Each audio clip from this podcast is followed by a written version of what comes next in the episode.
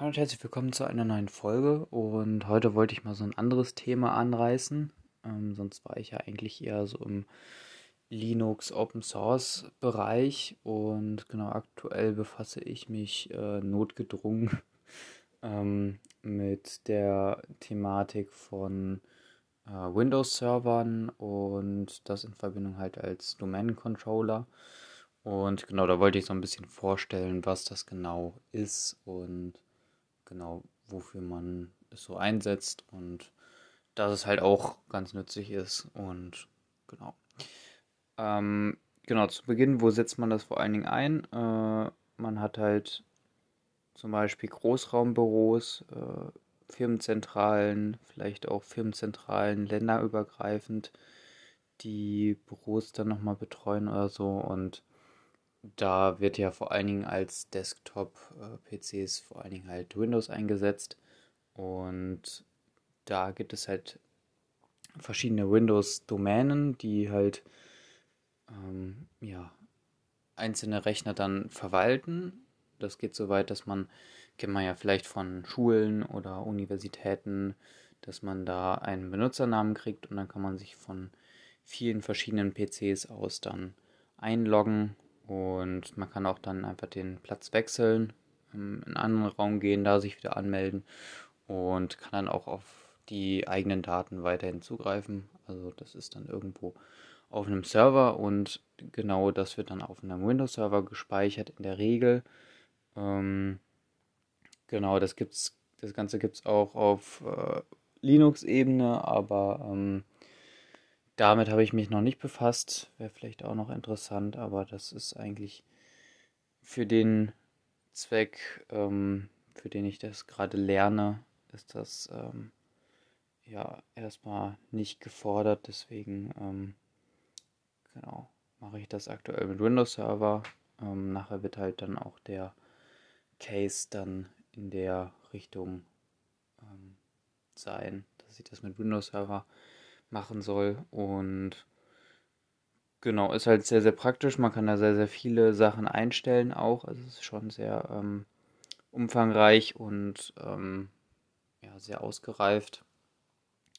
Und genau, man kann halt einmal ja, eigene Nutzer anlegen und diese Nutzer äh, Organisationen zuweisen.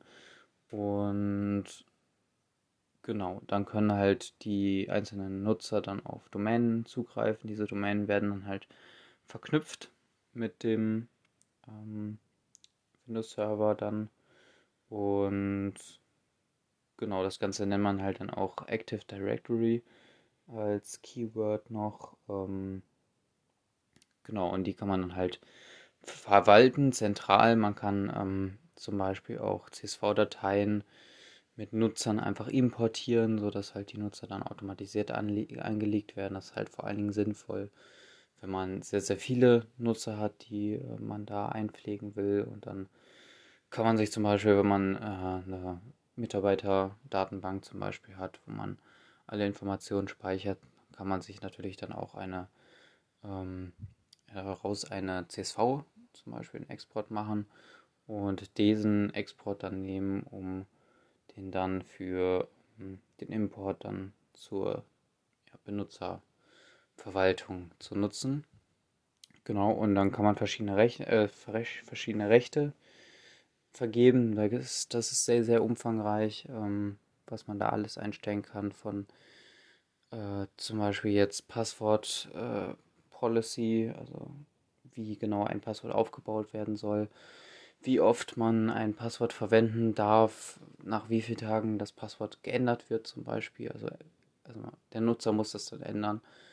Und genau sowas kann man natürlich machen. Man kann aber auch viel, viel weitere, also viel, viel mehr Sachen dort ähm, konfigurieren, ob die Daten direkt gesynkt, also synchronisiert werden sollen oder ob die dann noch auf dem Rechner bleiben was natürlich dazu führen kann, dass der Rechner einfach immer voller und voller wird, weil sich natürlich viel, viele, also sehr, sehr viele Leute darüber vielleicht arbeiten oder so oder genau, man kann auch die Rechte dann nochmal genauer spezifizieren auf Benutzer oder auf äh, Computer und genau, dadurch kann man halt dann verschiedene Architekturen bauen.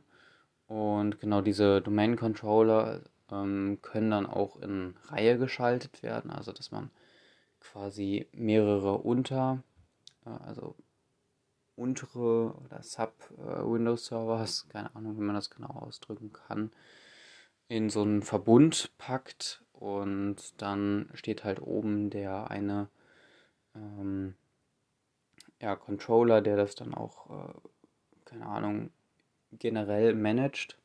Zum Beispiel kann man das für jede Filiale, kriegt man so einen Server, der den einzelnen Clients dann betreut. Aber dann gibt es natürlich auch noch so einen zentralen, der alle möglichen Zentralen dann zu, äh, zusammenschaltet und genau dann auch ja, ermöglicht, dass theoretisch, je nachdem wie das halt konfiguriert ist, dann ein Kunde oder beziehungsweise ein Mitarbeiter dann von ähm, ja, einem Gebäude zum anderen gehen kann zum Beispiel und sich da auch anmelden kann oder auch, keine Ahnung, von der Zentrale in München in die Zentrale nach Berlin fährt und sich da anmeldet und auch weiterhin so arbeiten kann wie gewohnt. Und das ist natürlich sehr, sehr, ähm, sehr, sehr, sehr, sehr starkes Tool. Und genau, wenn man halt diese Infrastruktur so aufsetzt.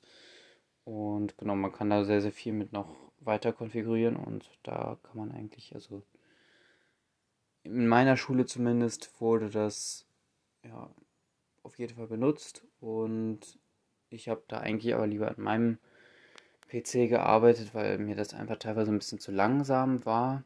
Ähm, das waren so meine Erfahrungen. Natürlich kommt das da sehr, sehr auf den, einmal auf natürlich an, wie viele Nutzer gerade sich anmelden und auch auf die Konfiguration wenn nämlich sehr, sehr viel äh, gesynkt wird ähm, zwischen halt Server und Client, dann ist das natürlich immer eine sehr, sehr hohe Datenlast, vor allen Dingen, wenn man jetzt in einer Redaktion arbeitet, wo Videos geschnitten werden oder sowas, dann ist es natürlich sehr, sehr kompliziert, ähm, das dann noch richtig performant zu halten. Da muss man natürlich dann Kompromisse dann eingehen.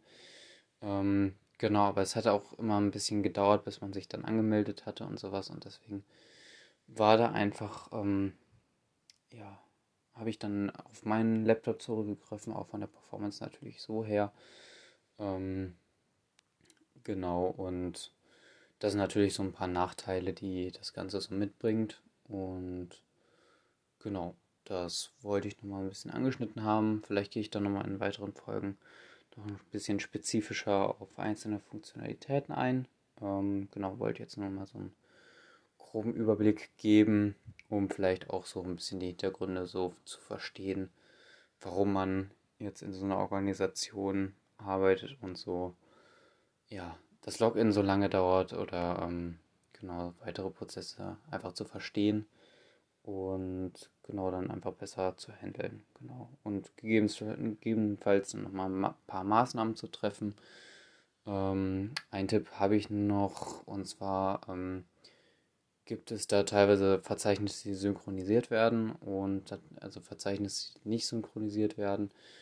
Und man hat teilweise Probleme, wenn man in Projekten arbeitet oder sowas, also in IDEs zum Beispiel zum Programmieren oder sowas, dann sollte man das nicht im Verzeichnis platzieren, das synchronisiert wird, sondern eigentlich dann eher auf der Festplatte selber. Auch wenn es dann vielleicht später gelöscht wird, dann kann man es ja vorher kurz wieder zurückschieben weil einfach auch diese Performance nicht da ist. Genau, das ist so ein Tipp. Genau, ähm, ich hoffe, dir hat die Folge heute gefallen und dann hören wir uns in der nächsten Folge. Bis dahin, ciao.